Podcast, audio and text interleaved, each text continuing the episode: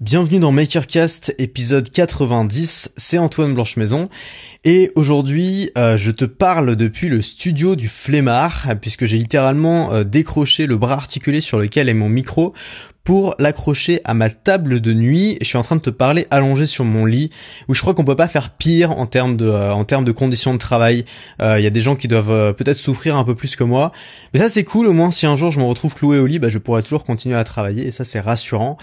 Et c'est pas de ça dont on va parler aujourd'hui, c'est euh, de l'ère du casual content, l'ère du contenu à la cool, l'ère du contenu que tout le monde peut faire, l'ère où même ta grand-mère euh, a, une page Facebook et même ta grand-mère euh, donne son opinion sur Facebook. Et tu dis mais c'est quoi ce boulot de créateur de contenu alors que c'est plus un boulot puisque tout le monde le fait? C'est difficile de convaincre les gens que t'es youtubeur par exemple parce que les gens vont se dire ouais, enfin moi aussi j'ai une chaîne YouTube, ça m'est arrivé, j'ai fait deux trois tutos cuisine, c'est pas mon boulot pour autant. Et c'est difficile de convaincre les gens que tu fais un podcast, que tu fais un blog ou que tu fais du contenu sur internet parce que les gens ils ont déjà un compte Instagram, ils ont déjà un compte Snapchat, ils publient déjà leurs humeurs sur Facebook. Ils ont envie de te dire mais moi aussi mon coco je fais du contenu sur internet et pourtant je me prends pas pour le roi du pétrole. Et, euh, justement ce que je voudrais faire aujourd'hui c'est te montrer comment faire pour te distinguer Comment faire pour sortir de cette masse-là de, gens qui créent du contenu, puisqu'aujourd'hui tout le monde en fait du contenu. Et pour ça, bah, je voudrais qu'on commence par récapituler. Euh, il y a eu, on est passé par trois ères, tout ça s'est passé assez vite. Peut-être qu'on n'a pas tous vu euh, les changements qu'il y a eu, mais pourtant ils ont eu lieu. L'ère avant Internet, l'ère du début d'Internet et aujourd'hui.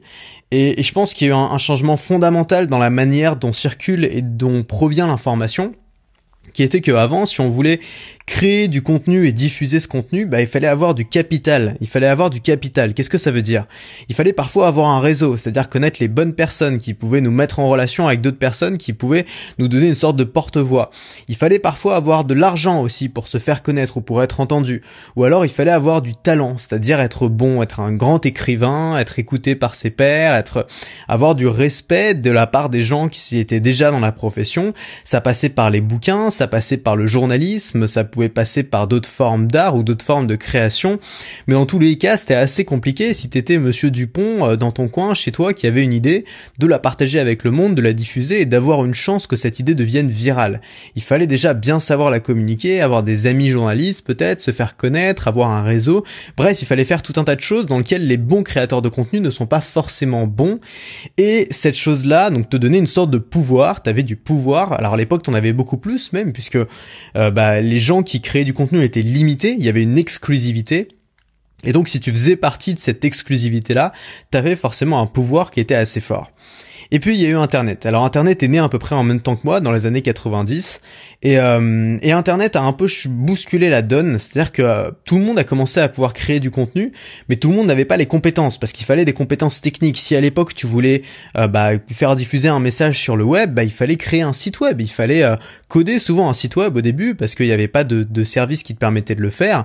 Les réseaux sociaux n'existaient pas encore, alors il fallait voilà, il fallait mettre le nez dans le code, il fallait être un de ces early adopteurs du web qui pouvaient déjà créer leur site, qui ont inventé un peu le blogging aussi et qui ont commencé à partager leurs idées sur le web. Il fallait des compétences techniques, il fallait euh, voilà, il fallait, il fallait avoir un support, donc un ordinateur, quelque chose que peu de gens avaient encore à l'époque. Il fallait parfois être bon aussi en graphisme. Je me souviens que moi, quand je me suis lancé dans le blogging, c'était il y a quelques années, et le design de ton blog était quelque chose d'extrêmement important. Alors qu'aujourd'hui, sachant qu'on communique tous plus ou moins sur YouTube ou sur Facebook ou sur des sites comme Medium, le design n'a plus aucune importance, à part celui peut-être du logo, tu vois. Euh, mais il y a plus grand chose d'autre qui compte, et donc euh, c'est plus un facteur de différenciation. Il fallait être bon aussi en montage. Alors c'est toujours le cas sur YouTube, mais c'est de moins en moins important puisque aujourd'hui, bah, par exemple, si tu fais des stories sur Instagram, on voit que le montage, bah, c'est pas, c'est pas ce qui est capital. On cherche plutôt du contenu brut, du contenu cru. Souvent, c'était payant aussi, c'était même assez cher. Je me souviens des sites, des, services qu'il fallait avoir à l'époque pour mettre en ligne un site. C'était des services comme Dreamweaver euh, qui coûtaient, je sais pas, coûtaient peut-être 200 ou 300 euros à l'achat. C'était des choses qui n'étaient pas données. Et puis, on, on, on, était dans des communautés qui étaient assez fermées de gens qui étaient vraiment passionnés par la même chose. Et puis aujourd'hui, bah, tout a changé encore une fois. C'est-à-dire que depuis avant Internet, ça a radicalement changé, mais même depuis le début d'Internet, ça a radicalement changé, puisque bah, tout le monde peut créer, publier et diffuser du contenu gratuitement sans compétences particulières. Il n'y a plus besoin d'avoir un capital, il n'y a plus besoin d'avoir de réseau, il n'y a plus besoin d'avoir d'argent. Il n'y a même plus besoin d'avoir du talent.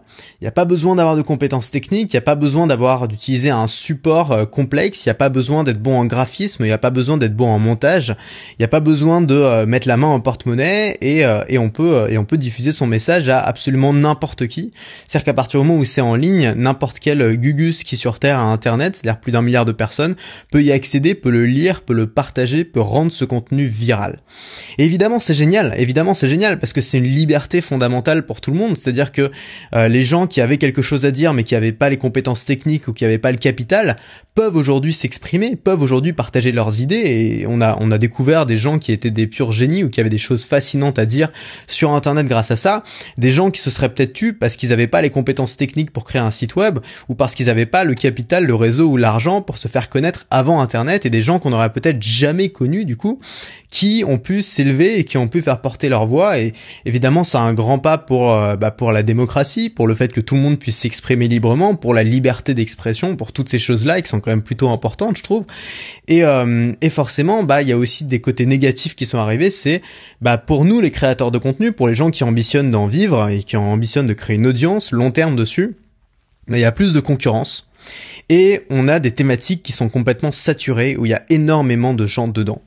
Et en fait, ce que je voudrais dire dans ce podcast-là, c'est que il faut pas voir ça comme une menace, il faut voir ça comme une opportunité. C'est-à-dire que le fait qu'aujourd'hui tout le monde crée du contenu sur Internet, ça a aussi incité beaucoup de gens, et c'est ce que font la plupart des gens, à consulter du contenu sur Internet.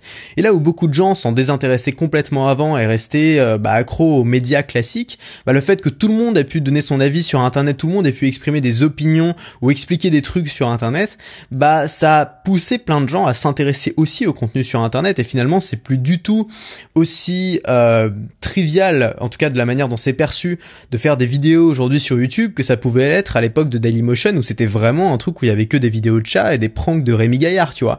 Ça a totalement changé et aujourd'hui, bah si tu dis je je suis youtubeur ou je vis de ma chaîne YouTube, bah les gens peuvent te croire parce qu'ils savent que ça existe, ils savent que c'est possible alors qu'au début t'étais vraiment vraiment pris pour un gros cake, tu vois.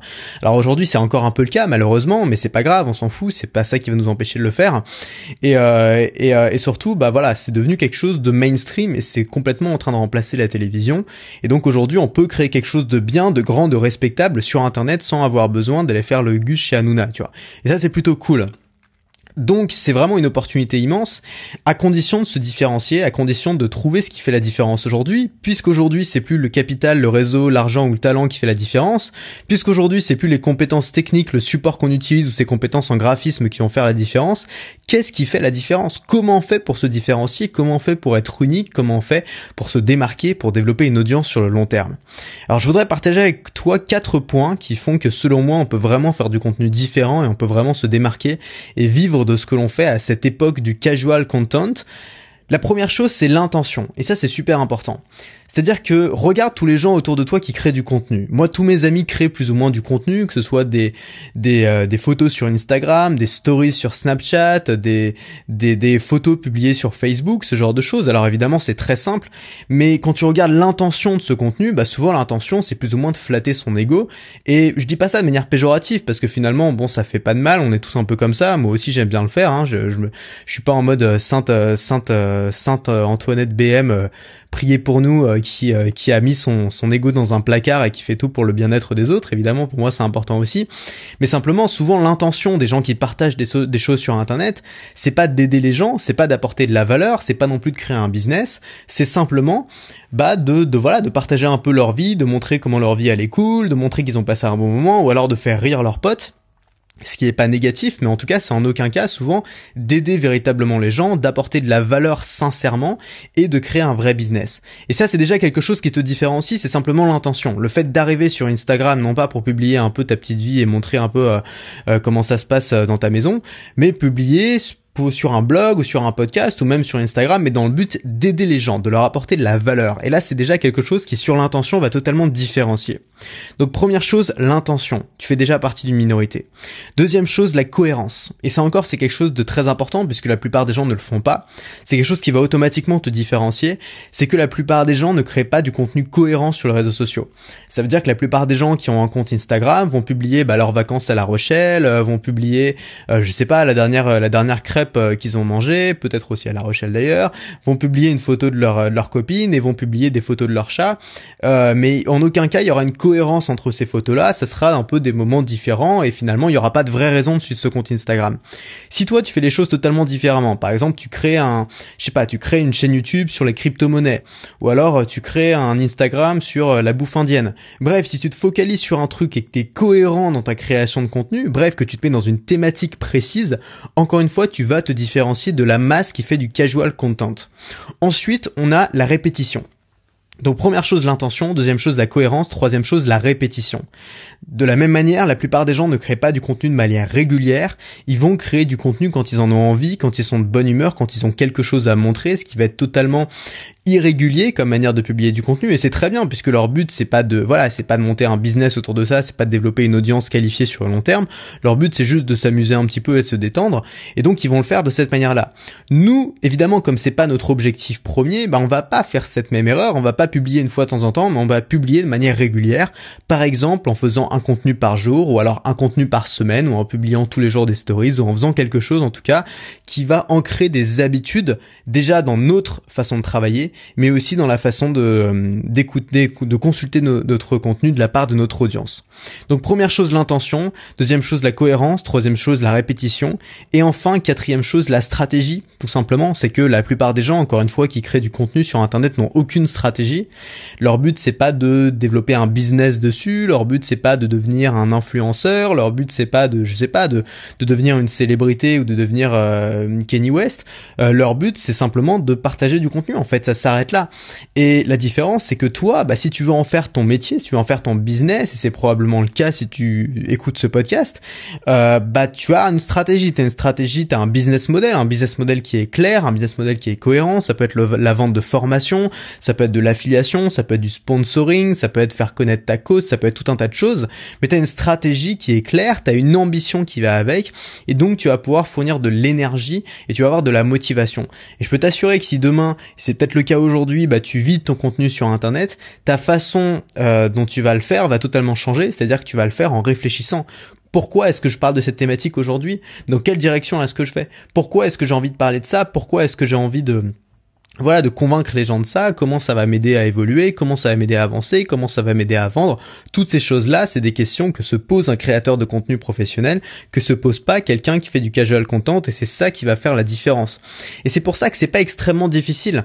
On pourrait penser que comme maintenant tout le monde le fait, la concurrence elle est énorme. Mais ce qu'on voit pas, c'est que tout le monde le fait pas pour la même raison. Tout le monde ne crée pas du contenu pour les mêmes raisons que toi, et donc tout le monde ne le fait pas de la façon dont tu vas le faire. Donc ce qui fait souvent la différence entre quelqu'un qui vide la création de, son contenu et quelqu'un qui crée du contenu occasionnellement, ça va pas être le nombre de gens qui les suivent, ça va pas être ça va même pas être forcément leur talent ou, euh, ou la capacité qu'ils ont à créer de belles choses. Ça va juste être, bah finalement, l'intention qu'ils auront mis dans leur contenu, la cohérence qu'ils auront mis dans leur contenu, la répétition, la régularité à laquelle ils vont créer du contenu et surtout la stratégie qu'ils vont mettre derrière, le sens qu'ils vont donner à tout ça. Et finalement, tout le monde fait du contenu aujourd'hui mais personne n'apprend à être bon. C'est exactement comme plein de choses dans la vie et c'est pour ça que c'est toujours intéressant de faire du développement personnel, c'est que on se rend compte qu'il y a des choses que tout le monde fait, mais personne n'apprend à le faire. Beaucoup de gens apprennent à, jouer d'un instrument de musique, beaucoup de gens apprennent, je sais pas, à, faire faire d'un sport particulier, et pourtant c'est pas des choses que tout le monde fait.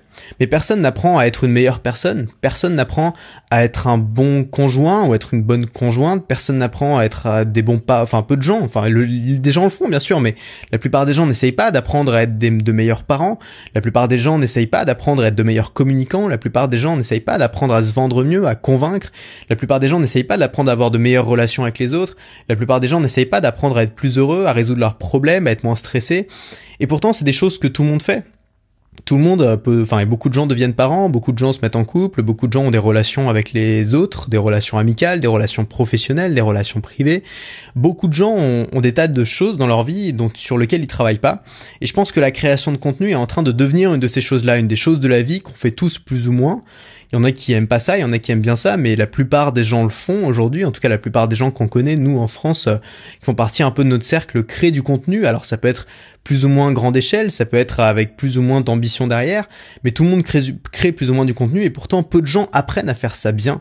Peu de gens apprennent à vraiment apporter de la valeur aux autres, peu de gens apprennent à vraiment être dans une thématique précise, à être régulier, à avoir un business model, à avoir une stratégie. Et si toi tu fais ça, bah, c'est exactement comme le développement personnel, tu vas développer un avantage, un avantage compétitif par rapport aux autres. C'est-à-dire que tu vas savoir des choses que beaucoup de gens ne savent pas, et tu vas devenir bon dans un domaine où beaucoup de gens sont médiocres parce qu'ils ne cherchent pas, parce qu'ils ne pensent même pas à essayer de devenir bon. Et tu vas atteindre quelque chose qui s'appelle la maîtrise.